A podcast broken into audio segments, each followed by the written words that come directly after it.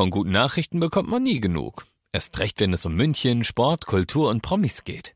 Lesen Sie selbst gute Nachrichten. Heute in der Abendzeitung und auf abendzeitung.de. Abendzeitung. Die ist gut.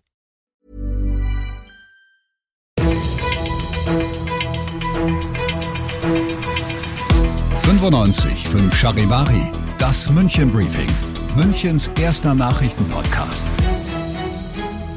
Mit Christoph Kreis und diesen Themen. Bundesweite Premiere. Die Münchner Staatsanwaltschaft beschlagnahmt Wohnungen von Putin-Getreuen und Premiere für dieses Jahr. Die ersten Münchner Sommerstraßen 2022 sind eröffnet. Schön, dass du bei der heutigen Ausgabe wieder mit dabei bist in diesem Nachrichtenpodcast. Da erzähle ich dir täglich in fünf Minuten alles, was in München heute wichtig war. Das gibt's dann jederzeit und überall, wo es die besten Podcasts gibt und immer um 17 und 18 Uhr im Radio. Das ist tatsächlich der allererste Fall in Deutschland und ich muss auch sagen, ähm, wir sind ganz zufrieden, weil es sehr schnell funktioniert hat. Wir hatten erst überhaupt vor vier Wochen die Mitteilung vom Finanzministerium bekommen, dass diese Person sich auf der Sanktionsliste befindet, ganz genau am 19.05. und heute am 20.06. Ist, äh, ist die Beschlagnahme schon vollständig vollzogen sagt Anne Leiding, die Sprecherin der Münchner Staatsanwaltschaft. Die hat heute, wie gehört, etwas in Deutschland bislang Einmaliges getan. Sie hat drei Wohnungen in München beschlagnahmt, die einem russischen Parlamentsabgeordneten und seiner Frau gehören. Die beiden sind auf der EU-Sanktionsliste gelandet, weil er in der Staatsduma völkerrechtswidrige Gesetze rund um Putins Krieg gegen die Ukraine mit abgesegnet hat. Und seit die beiden auf der Liste stehen, dürfen sie in Deutschland eigentlich keine Mieteinkünfte mehr erwirtschaften. Deshalb Deshalb haben die Münchner Ermittler da heute durchgegriffen und sich die Wohnungen geschnappt. Auch das Konto der beiden mit den Mieteinnahmen wurde eingefroren. Viel mehr Details gibt es aktuell aber nicht, denn wir haben keine Hinweise dazu, dass die Mieter ähm, in engerer Verbindung zu ihren Vermietern, also den Eigentümern, stehen. Und das ist genau der Grund, weshalb wir auch nicht mitteilen möchten, wo sich diese Wohnungen in München befinden. Aus den gleichen Gründen möchte ich auch die Wohnungen nicht näher beschreiben. Ähm, es ist jetzt sicherlich so, dass diese Wohnungen gegenüber irgendwelchen großen Yachten einen geringeren Wert haben.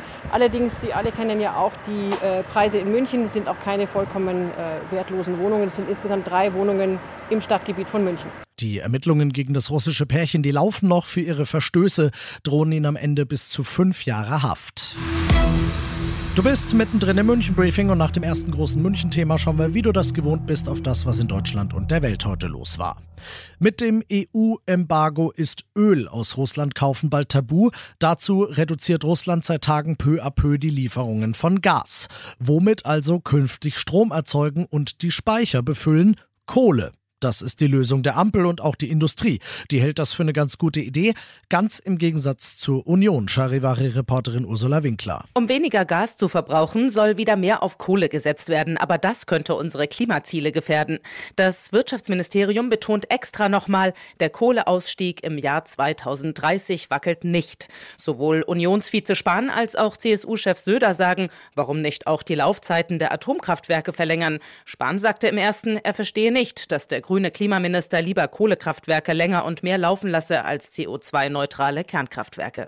CSU-Chef Söder nennt das Argument von Kanzler Scholz, es seien keine Brennstäbe zu bekommen, schlicht fachlichen Blödsinn. Deutschlands verlässlichster und wichtigster Partner in Europa taumelt turbulenten Tagen entgegen. Frankreichs Präsident Macron hat nach seiner Wahlschlappe gestern keine absolute, sondern nur noch eine einfache Mehrheit im Parlament. Das ist seit 30 Jahren keinem Präsident mehr passiert.